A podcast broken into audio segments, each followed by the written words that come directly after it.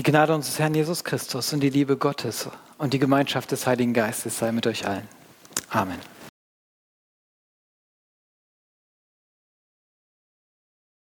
Jesus und die Ehe, ein Single erklärt uns, wie es geht.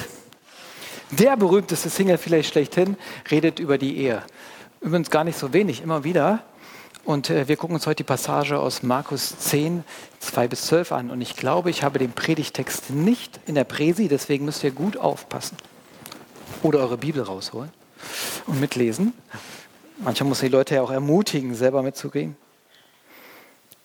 Aber ich lese vor und wir gehen es dann auch nochmal durch.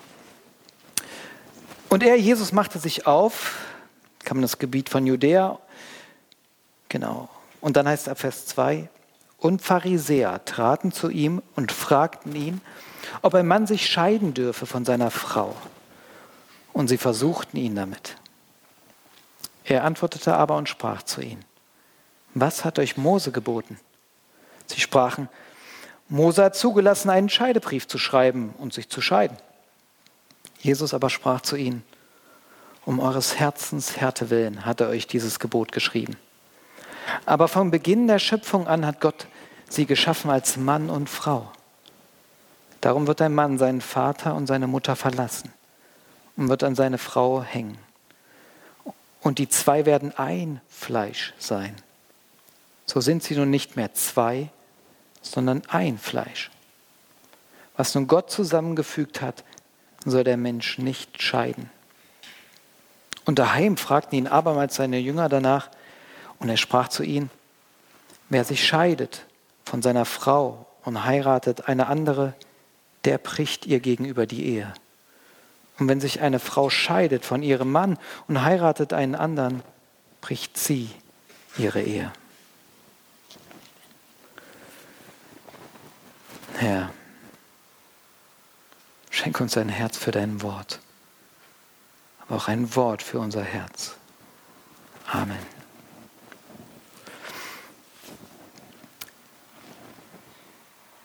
Ich habe neulich eine äh, wunderschöne Anekdote gehört, wie eine Trauung stattfand in Südkorea, Raum geschmückt, alles wunderschön gemacht. Ähm, auch da ist es üblich, dass man dem Brautpaar einen Spruch mit auf den Weg gibt, einen Vers aus der Bibel.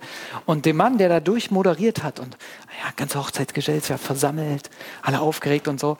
Und einem Mann wurde ein Zettel in die Hand gedrückt, äh, welchen Bibelvers er der Braut, dem Bräutigam vorlesen und mit auf den Weg geben sollte. Und ähm, es war ein Vers aus 1. Johannes 4, Vers 18. Da heißt es, Furcht ist nicht in der Liebe, sondern die vollkommene Liebe treibt die Furcht aus. Furcht ist nicht in der Liebe, die vollkommene Liebe treibt die Furcht aus. Nun, wir wissen nicht genau, ob der Mann äh, einfach nicht so viel Ahnung hatte von der Bibel oder zu aufgeregt war. Jedenfalls landete er nicht im ersten Johannesbrief, ne, sondern im Johannesevangelium. Und wenn ich weiß, dass es verschiedene johannäische Schriften denkt, denkt, ah, hier drauf zieht die Stelle. Und so ließ er las er die Stelle Johannes 4, Vers 18 und da steht, fünf Männer hast du gehabt und der, den du jetzt hast, ist nicht dein Mann.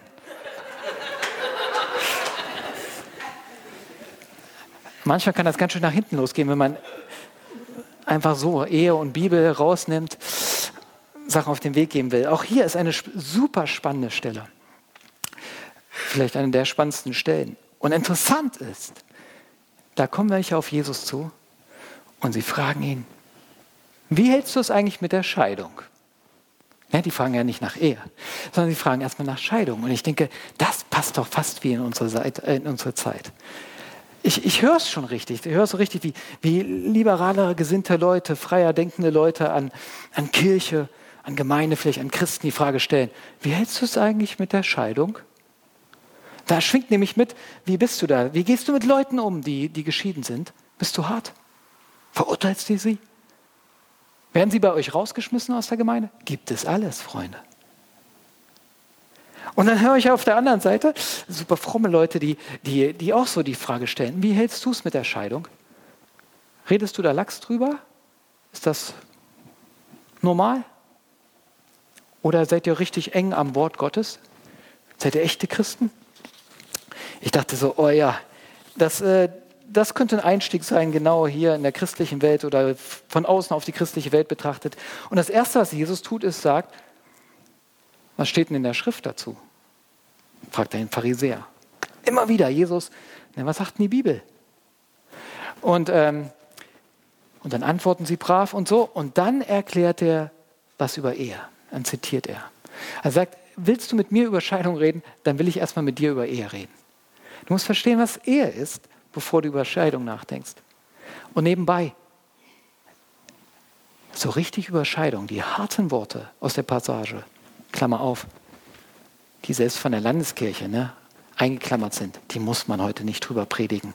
Die könnt ihr auch weglassen in der Predigt, Klammer zu. Äh, die harten Worte, die redet er im privaten Raum. Ist euch aufgefallen, wo die Jünger kommen und nochmal nachhaken? Dann kommen die heftigen Sachen raus. Das sagt auch was. Und so will ich es auch halten. Wir lass uns über Ehe reden. Lass uns gucken, was Jesus über Ehe sagt, um dann nochmal die Frage nach der Scheidung zu stellen.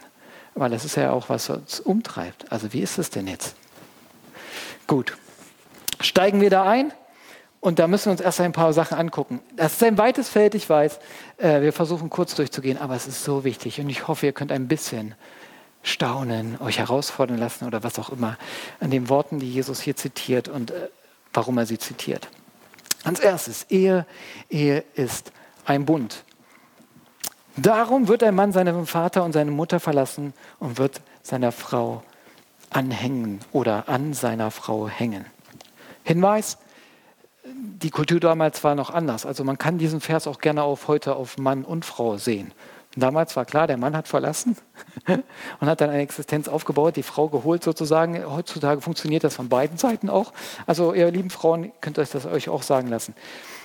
Zwei Herausforderungen sehe ich hier für Grundvoraussetzungen für Ehe oder auch was Ehe ausmacht und was hinter dem Wort Bund steht. Erstens, darum wird ein Mann verlassen. Steht hier. Vater und Mutter verlassen. Ähm, das heißt ja eigenständig werden. Ja, materiell, ökonomisch unabhängig werden. Heißt aber auch, ähm, also übrigens auch um versorgen zu können, damals natürlich wichtig, aber auch heute wichtig. Aber auch, ich glaube, das ist so ein großes Feld, das heißt auch emotional unabhängig werden. Wie wichtig ist es, dass ich mich erstmal löse, um eine andere Einheit einzugehen? Und wie viele Konflikte gibt es in Ehen, weil man sich nicht von den Eltern gelöst hat? Immer wieder hört man das, aber es ist so. Verlassen, loslassen, selber groß werden, erwachsen werden. Persönlichkeit werden, eigenständige Persönlichkeit werden, um dann eine Bindung einzugehen. Einfache Worte, schon darüber könnte man lange ein Seminar drüber halten, um dem mal nachzugehen. Aber nehmt es mal mit, spürt mir nach, ja, wie ist das bei mir gewesen, wie, wie ist das, ja, eigentlich loszulassen. Manchmal ist es auch räumlich, eine Trennung einzugehen. Ist ganz einfach, ist ja logisch, aber nee, ist heutzutage nicht immer nur selbstverständlich. Es gehört auch dazu, manchmal auf Abstand zu gehen. Heißt aber auch, Verantwortung zu übernehmen in dem Moment, wo ich mich aus dem Elternhaus rausbegebe, muss ich selber für mein Leben Verantwortung übernehmen. Und das ist so wichtig, wenn ich eine Bindung eingehen will, eine Verbindung mit einem Partner. Ich, ich finde, das ist auch eine Challenge gerade für Männer, sage ich das. Für Frauen auch. Aber ich gerade, gerade wenn dann Kinder dazukommen und so, die, die Frauen habe ich das Gefühl, in der Regel, es gibt immer Ausnahmen, aber in der Regel sind da ganz nah dran, tun intuitiv das Richtige. Und wir Männer das mit der Liebe und Verantwortung übernehmen, das ist manchmal so eine Challenge, Freunde. Äh, sehe ich bei mir, ganz ehrlich, also obwohl ich das gerne mache, aber das ist nicht so naheliegend. Manchmal habe ich das Gefühl, braucht es eine stärkere Entscheidung zu. Stell dich dieser Herausforderung, übernimm Verantwortung, für die bist du jetzt da. Oder den Person. Gut, aber da wollen wir da zügig weitergehen. Hier drinnen steht noch was, und dann hängt man an eine Person an. Krasses Wort, ne? Würden wir heute so nicht mehr verwenden. Hänge deinem Mann, deiner Frau an. Im Prinzip ist es ein Wort, das sonst, das eigentlich verbinden heißt. Wörtlich an etwas kleben. Klebe dich an eine Person ran. Äh, genau. An anderen Stellen wird das für, in der Bibel wird dieses Wort verwendet, wenn Personen einen Bund eingehen. Deswegen, Ehe ist ein Bund. Ein Bund eingehen. Das heißt eine Verpflichtung, ein Versprechen, ein Eid. Und Bundesbeziehung, das ist eine unheimlich spannende Sache. In der Bibel ist das nämlich eine Sache, dass ich eine ganz rechtliche Verpflichtung eingehe. Hört sich ganz trocken an und auf der anderen Seite verbunden mit Liebe. Aber diese beiden Sachen gehören zusammen. Und hier kommt was ganz Spannendes. Wir sind in einer Gesellschaft, wo dieser Bundesgedanke, diese Institution eines Bundes immer mehr in die Ferne rückt. Das ist uns eigenartig. Das hat unterschiedliche Gründe und wir können nicht auf alle eingehen. Aber es gibt einen Wandel im Eheverständnis. Immer mehr und es durchdringt uns. Die Älteren unter uns vielleicht nicht so stark wie schon die Jüngeren. Und, äh, und gegen Kultur und gesellschaftliche Prägung kann man sich schlecht wehren, Leute. Das kriegen wir einfach so rein. Und da fangen wir selber so an zu denken. Und, ähm, und eine Sache, starker Wandel ist, früher war eher wir denken. Wenn du dich für Ehe entschieden hast, dann war das klar, das geht hier um Familie und der Familie nicht nur diese kleine mit Kindern und so, sondern meistens auch größere Familie. Und, und es war klar, dich selber zurückzustellen für das Wir. Das Große ist das Wir. Und du selber nimmst dich zurück. Hey, das hat sich bei uns voll verändert. Bei uns, wir, wir, wir gehen eigentlich Ich-Ehen ein. Der andere dient dazu, dass ich glücklich werde, dass ich Erfüllung finde. Dazu gehe ich doch eine Partnerschaft ein, oder nicht? Und es wird uns suggeriert, in Filmen und überall geht es darum. Da enden die Filme ja auch meistens. Ich habe den perfekten Partner gefunden und damit starte ich ins Glück. Aber ich äh, lass die Filme doch mal 20, 30 Jahre weiterlaufen. Wollt mal wissen, wie es dann geht. Stolz und Vorurteil und Co. Ne? Okay. Und das, aber da beginnt ja Ehe meistens. Und, und wie verhält es sich dann?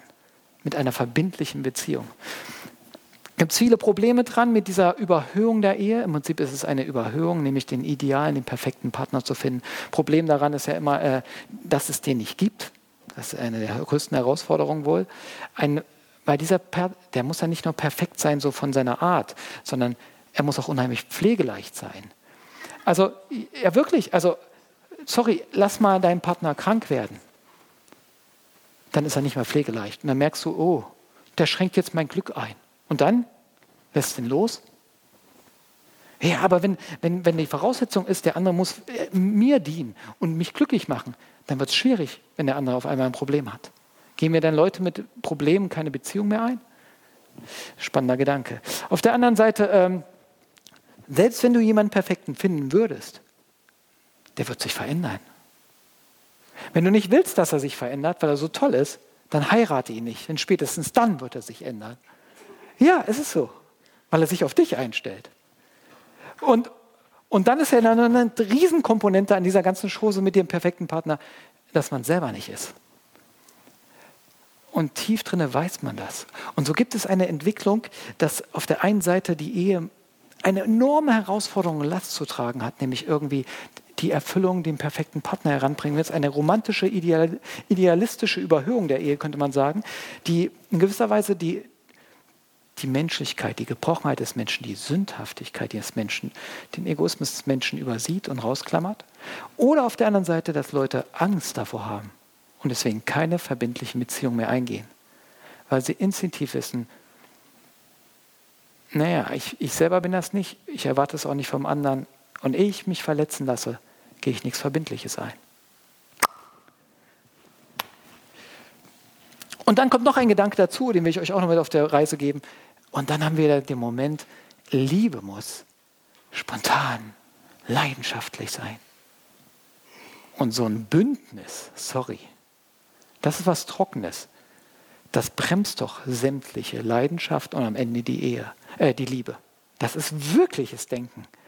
Und es ist ganz oft in uns drinne. Die Angst, dass es vertrocknet. Und dann werden auch manchmal so irgendwie Beispiele rein. Also, sorry, ehe ich mich da reinstecken lasse und dann meine Liebe erkaltet, dann lieber nicht. Doch die Wahrheit ist, ihr Lieben, dass ein Bund, also wenn ich öffentlich mich zu jemandem bekenne und sage, ich gehe ein Versprechen mit dir ein, ein Bund, dass es ein Riesenakt der Liebe ist. Wo jemand sagt, ich stehe zu dir und du zu mir. Ich verspreche mich dir und so und das vor allem, das ist ein Akt der Liebe. Und das motiviert und feuert schon die, die Liebe an, nur nebenbei. Und Leute, ähm, so ein Bund, so ein Verbinden, so ein Versprechen, so etwas Verbindliches, das hemmt am Ende nicht die Liebe, sondern es stärkt sie. Warum? Weil du dem anderen erstmal nichts mehr beweisen musst. Und das ist gerade die Last, die auf der Ehe liegt. Guck mal, wenn du, wenn wir einander nach perfekten Partnern suchen, dann ist ein Druck da. Weil du musst immer wieder zeigen, ich bin perfekt, ich bin begehrenswert, ich bin ideal, ich darf nicht schwächeln, meine Liebe muss immer voll, voll da sein. Aber was ist, wenn sie nicht mehr ist? Dann hast du Angst, dass du zurückgewiesen wirst. Und ein Bund kann dir Sicherheit geben, zu sagen, hey, wir haben einander ein Ja-Wort gegeben. In guten und in schweren Zeiten. Und dann darfst du auch mal schwach sein. Dann darfst du auch mal kühler sein. Und du musst nicht Angst haben, dass der andere dir den Rücken zukehrt. Und das wiederum bringt überhaupt wieder äh, Liebe hinein, eine Leichtigkeit. Das vergessen wir oft in unserer Gesellschaft. Was für ein starkes Wort dieses Anhängen. Ich bleibe an dir. Ich klebe mich an dich. Das gibt Freiheit. Es gibt überhaupt Raum zur Liebe. Übrigens nebenbei, ich habe gelesen, äh, dass Studien gezeigt haben, dass, dass zwei Drittel der Ehen, die in Krisen stecken und dranbleiben, sich nicht scheiden, zwei Drittel der Ehen, nach fünf Jahren geht es ihnen wieder besser. Da sagt man, oh, aber ein Drittel geht schwieriger. Ja, das mag sein, aber zwei Drittel ist eine Riesenzahl. Und wie viel ist, wenn, wenn das lose gehandhabt wird, sagen, ich gebe es ich auf, ich schmeiße es hin. Oh, was wäre, wenn man durchhalten könnte und dann zu sehen, ich bin danach noch reicher beschenkt. Aber durchhalten ist so eine Sache. Was hilft? Eine Sache ist dabei ein Ehegelübde, ein Versprechen. Deswegen gehört das zum Wesen der Ehe, das Anhängen, das Binden, das einander versprechen. Gut, Lasst es ruhig wirken. Äh, es wird heute nicht nur leicht, das habe ich nicht versprochen. Das sind aber Jesu Worte, die er hier auch mit zitiert. Das Zweite ist, was er sagt und darauf zu sprechen kommt, ist das Wesen der Ehe Einheit ist. Und äh, leider können wir da zu wenig auch hier drauf eingehen, aber was er sagt. Und die zwei werden ein Fleisch werden. Ein Fleisch. Ihr habt das schon mal gehört. So sind sie nicht mehr nur zwei, sondern ein Fleisch. Aus ich und ich wird wir. Im Prinzip ist die Vorstellung hier, es entsteht etwas Neues wirklich. Und das ist eine großartige Sache. Übrigens meint das nicht nur das Sexuelle. Das ist Einheit auf jeder Ebene. Und das ist die Vorstellung von Ehe. Und das bitte denkt mit, wenn ihr das hört. Ein Fleisch heißt Ehe, Einheit auf jeder Ehe. Es meint nicht die, die körperliche Ebene. Die körperliche Ebene ist meistens, nicht immer, aber meistens ist es das, was uns selbstständig zueinander treibt. Das Erotische, die Anziehungskraft. Ja, jedenfalls am Anfang. Und dann äh, treibt es einen zusammen. Aber das Spannende ist hier, Einheit wird auf jeder Ebene gedacht. Das heißt auch emotional. Die Gefühle, die Empfindungen, immer mehr kennenlernen, immer mehr, immer mehr eins zu werden. Das heißt nicht mal alles gleich, aber eins zu werden. Freundschaftlich, dass sich Freundschaft entwickelt in der Partnerschaft. Das ist mein bester Freund, das ist meine beste Freundin. Interessen, ökonomisch, man zieht zusammen, man legt die Finanzen zusammen, ähm, finanzielle Einheit, juristisch gesehen, Hochzeit, wir werden eine Einheit vor dem Gesetz, ähm, geistlich, eine Einheit vor Gott. Ähm, auf sämtlichen Ebenen ist dieses Einfleisch zu denken. Und wir nehmen oft nur einen Aspekt raus. Und gesetzliche Gemeinden, die sagen, hey, hey, hey, kein Sex vor der Ehe, Freunde. Ja, ich finde, das ist ein guter Ansatz. Aber oft kommt es als Gesetz rüber. Hört es als genau dieser Gedanke, Ehe ist der, der Punkt, wo alles zusammenlaufen soll, eine Einheit. Und deswegen ist es gut zu warten und nicht nur sagen, ich probiere es auf dem einen Feld und dem anderen Feld will ich es eigentlich nicht. Also, ne, also Finanzen teilen wir nicht, meine Lieben, auf keinen Fall. Aber da will ich die totale Einheit. Und dann sagt die Bibel, nee, komm, lass die Einheit auf jeder Ebene wachsen. Wachsen. Und am Ehepunkt, wenn ihr Ehe eingeht, dann soll sie ganz sein. Die wächst übrigens immer weiter. Ähm, Einheit heißt aber auch, ich lasse keine Hintertür offen. Ich mache die zu. Ähm, sag nicht, ja, und wenn es nicht ist, dann gucke ich mich nach Alternativen um. Oder so. Einheit heißt, ich schütze auch diese Einheit. Sie ist mir kostbar, sie ist mir heilig. Ich muss manchmal darüber nachdenken, und das ist das erste, äh, der, der nächste Punkt, der zum nächsten auch führt, wer das hier sagt. Wisst ihr, wenn sich der Pharisäer oder ihr und ich uns über diese Thematik unterhalten und darüber streiten oder unterschiedliche Meinungen teilen, ist das eine. Aber es steht Jesus. Und manchmal denke ich, der kennt die Einheit der Trinität, der weiß um die Einheit einer Liebe, wo der eine den anderen höher achtet als sich selbst. Und wenn er anfängt zu reden, ey, und sie werden ein Fleisch werden, dann muss das in dem knistern und sagen, oh Leute, ihr wisst gar nicht, wie großartig das ist. Ihr könnt euch das nicht vorstellen, was es heißt, mit jemandem in Beziehung sein, dass die Beziehung so eng ist, dass, dass es eins ist. Eins. Aus zwei macht eins. Das will die Liebe. Das ist Wesen der Ehe. Ich kenn's. Wenn ich nur wüsste, wenn ihr nur wüsstet um diese Einheit. Und, und das ist das Ziel in der Ehe. Man hört nicht auf, davon zu träumen. Da soll es hingehen. Manchmal denke ich, der hat das nicht nur so dahergesagt, sondern denkt, oh, das ist Ehe, Freunde.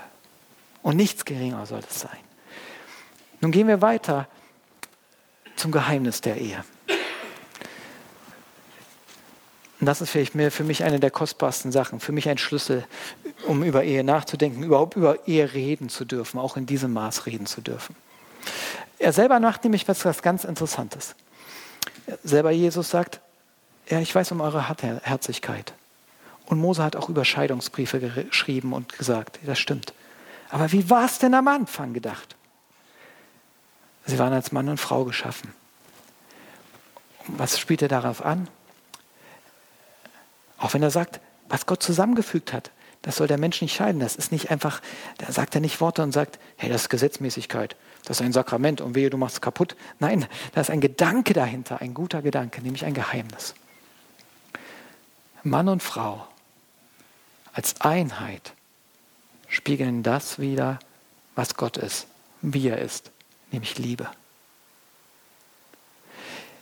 Das heißt, die Ehe ist eigentlich ein Spiegel dessen, wie Gott ist. Und er geht noch weiter. Das Neue Testament geht noch weiter. Und wir haben es vorhin gehört. Nämlich nicht nur wie Gott ist, sondern wie Gottes Liebe zu den Menschen ist in Jesus.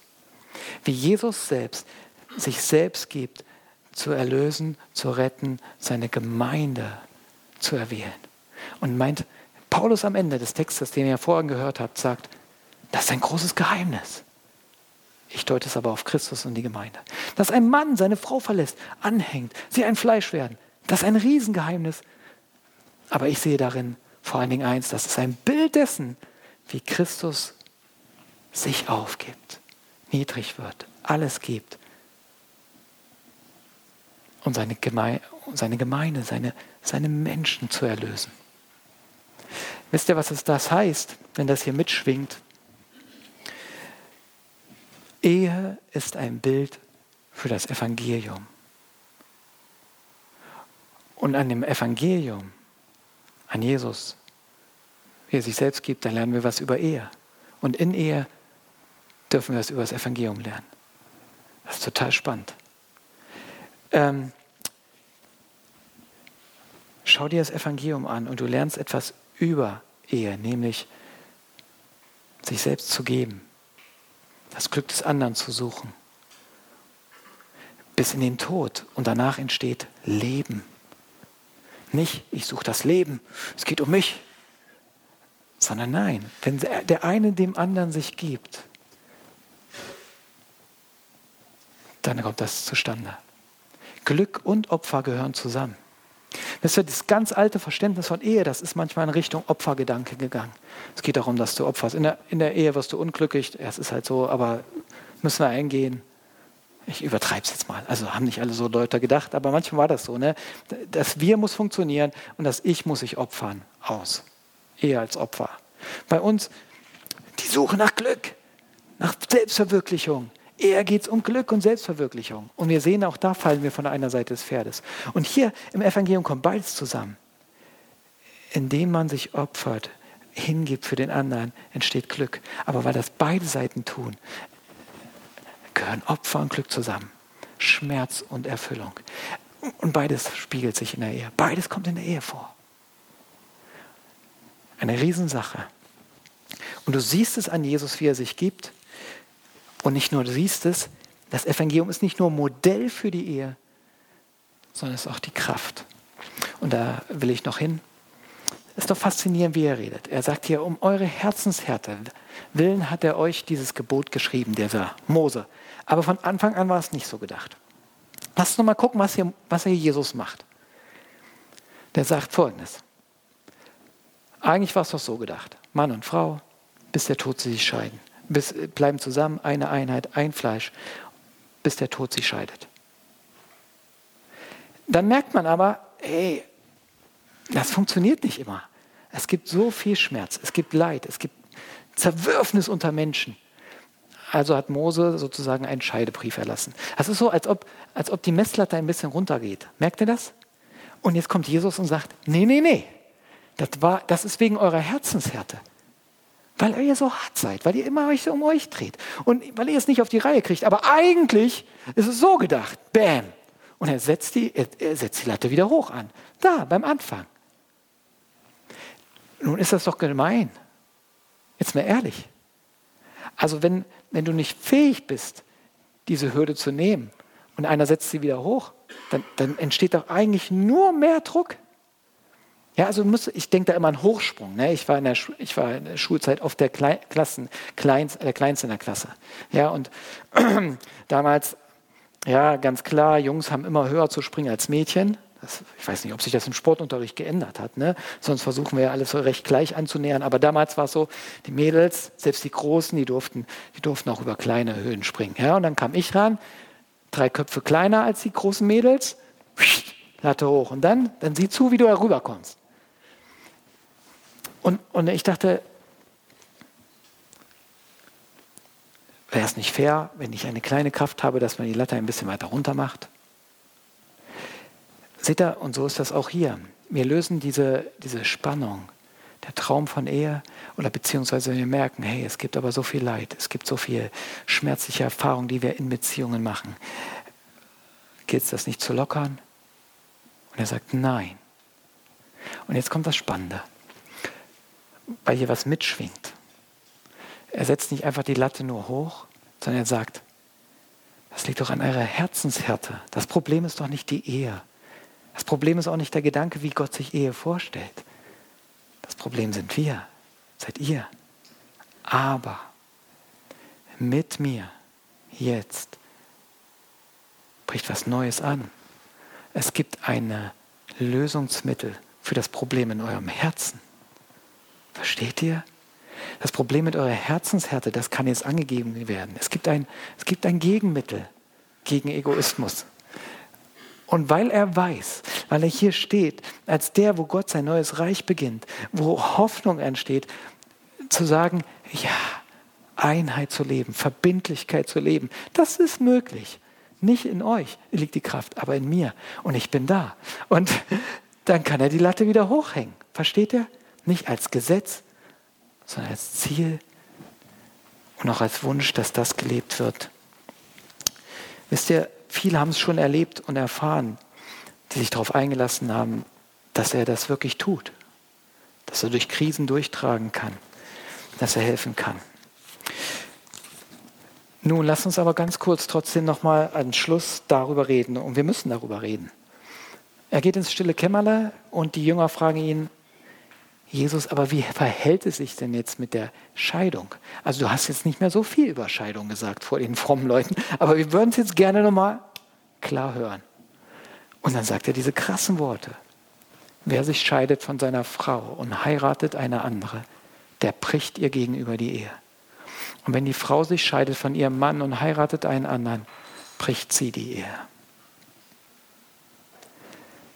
Wir können es jetzt schon mal ein bisschen anders hören wenn ihr das ernst nehmt, was wir eben gerade beleuchtet haben. Wenn ihr merkt, wie wichtig es Jesus ist, er sagt, Ehe, da geht es letztlich ums Evangelium. Ehe, da geht es um Gottes Wesen selber, das gespiegelt wird. Ehe, da geht es um eine, eine Einheit und so etwas Kostbares und Wertvolles.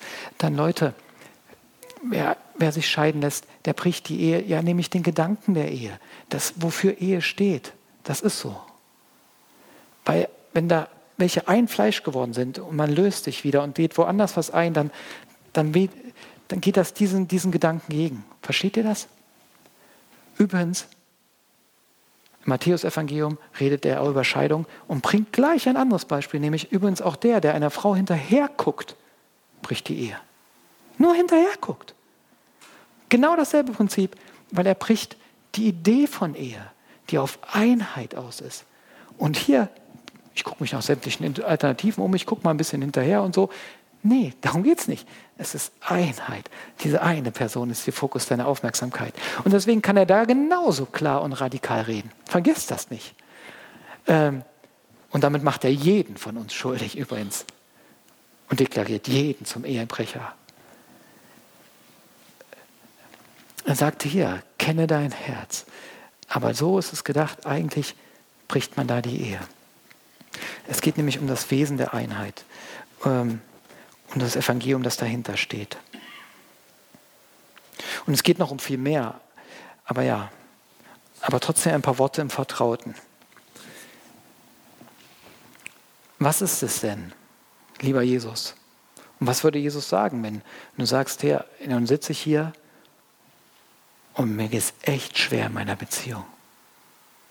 Wirklich. Vielleicht seit Jahren. Und ich denke über Scheidung nach weil ich es nicht mehr aushalte.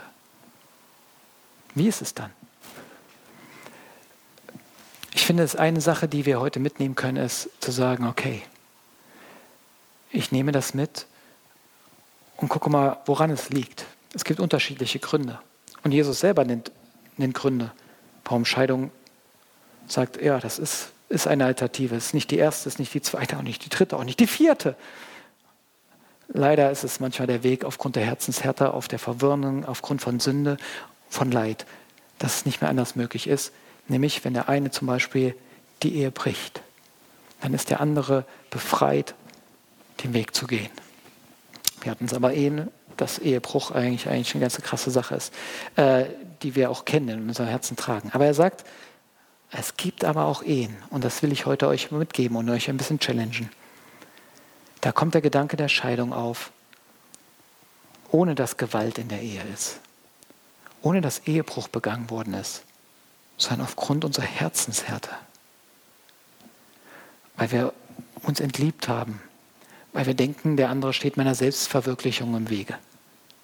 Und Leute, und da will er uns challengen und sagen, dann geh zum Kreuz, zum Evangelium dann überlege nicht, wie du da selber rauskommst. Hey, wenn's, wenn, wenn der Motor, die Kraftquelle der Ehe letztlich das Evangelium ist, die Liebe Gottes zu uns in Jesus, dann geht es dahin zu gehen und von daher wieder Kraft zu sammeln. Auch daher sich Gedanken wieder neu ordnen zu lassen. Das ist der Punkt, wo wir selber demütig und klein werden und trotzdem mit Liebe erfüllt werden, von woanders her. Und das wird dich wieder neu denken lernen über deine Ehe. Glaub mir. Es wird nicht von heute auf morgen vielleicht sein. Aber es ist ein Ansatzpunkt. Dann gibt es vielleicht Leute, die hier sitzen und sagen, was ist, wenn ich eine Entscheidung hinter mir habe? Und jetzt? Ist ja dieser Jesus, der hier diese Ehe ganz hoch hält, steht Ehebrechern gegenüber, wie zum Beispiel in Johannes 8, eine Ehebrecherin, und sagt, haben sie dich nicht verurteilt? Will ich dich auch nicht verurteilen. Er kann unheimlich barmherzig mit jedem Einzelnen umgehen, obwohl er die Ehe hochhält. Kann sein, dass du es erfahren hast bei Christen, dass das nicht so Fall ist, dass sie dieses Gesetz der Ehe aufrichten und dir damit eine um die Ohren hauen. Das macht er nicht. Die Ehe ist ihm heilig und wichtig. Das heißt aber nicht, dass er dich deswegen verdammen wird, sondern sagt, okay, dann fangen wir an, wo du gerade stehst. Aber es wäre doch schade, wenn du wenn du denkst, deswegen bist du nicht mehr fähig zu lieben, nur weil du gescheitert bist. Deswegen bist du nicht ist es nicht wert, dass du dir Gottes Liebe zuteilkommt und dass du ständig dann mit Scham und Verletzung rumläufst. Das will ich nicht. Deswegen auch hier der Punkt, wenn du da sagst, ich bin gescheitert und jetzt, auch da geht es zu ihm zu gehen. Nicht im Bogen wegen dieser Sache zu machen. Manchmal redet man mit Jesus dann nicht mehr darüber. Nee, gerade deswegen. Rede mit ihm über deine verletzten Erfahrungen, über die schmerzlichen Erfahrungen, weil er weiß, was es heißt, sich selbst zu geben, weil er dir selber diese Liebe entgegenbringen will, weil er dich neue Sachen lernen will und dein Herz befreien will. Wirklich. Und dann gibt es vielleicht Leute, die auch sagen, hey, ich, ich habe eine Scheidung hinter mir, ich bin auch eine neue Partnerschaft eingegangen, bin ich jetzt Ehebrecher?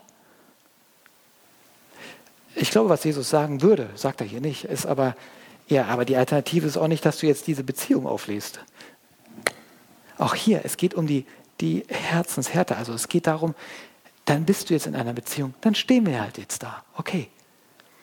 Aber wenn du ehrlich bist, dann, dann weißt du, dass das stimmt, was ich gerade gesagt habe. Glaube ich, dass es Jesus sagen würde. Nämlich, dass der Bruch auch jetzt mit dir was macht die Angst, sich fallen zu lassen.